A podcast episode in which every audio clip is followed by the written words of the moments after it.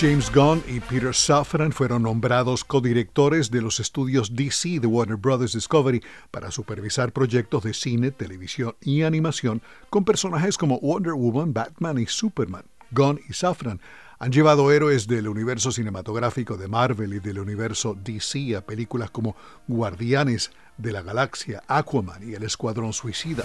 Warner Bros. dijo en un comunicado que ambos ejecutivos comenzarán en sus nuevos cargos el primero de noviembre y encabezarán el desarrollo y la ejecución de un plan a largo plazo para las propiedades con licencia de DC Comics. A pesar de la gran cantidad de personajes de DC Comics, Warner Bros.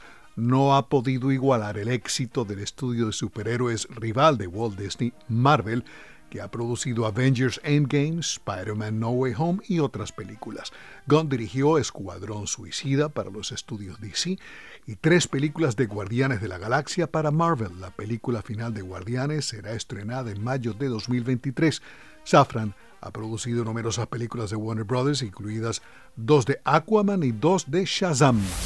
El presidente de Estados Unidos, Joe Biden, dijo que su administración está examinando las tarifas impuestas a los consumidores en una variedad de sectores, incluidos el entretenimiento y el turismo, ya que los reguladores apuntaron a otras tarifas bancarias que, según dijo, ahorrarían a los clientes más de mil millones de dólares. Biden dijo que otros organismos del gobierno federal analizarán las tarifas vinculadas a las entradas para conciertos y los centros turísticos. Mientras corporaciones como Adidas cortan lazos con Kanye West, el servicio de transmisión de música Spotify dijo que no eliminará la música del rapero a menos que su sello discográfico lo solicite. El sello Def Jam de Universal Music, que posee los derechos de autor de las grabaciones de Kanye West de 2002 hasta 2016 y que continuó distribuyendo sus lanzamientos hasta el año pasado, emitió un comunicado condenando los comentarios del artista diciendo que no hay lugar para el antisemitismo en nuestra sociedad.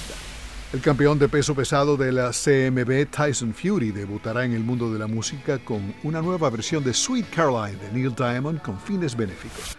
El boxeador británico de 34 años, que también ha hecho duetos con Robbie Williams, lanzará la canción el 11 de noviembre en apoyo a la organización benéfica de salud mental masculina Talk Club.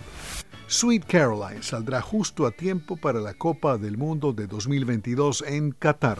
Alejandro Escalona, voz de América.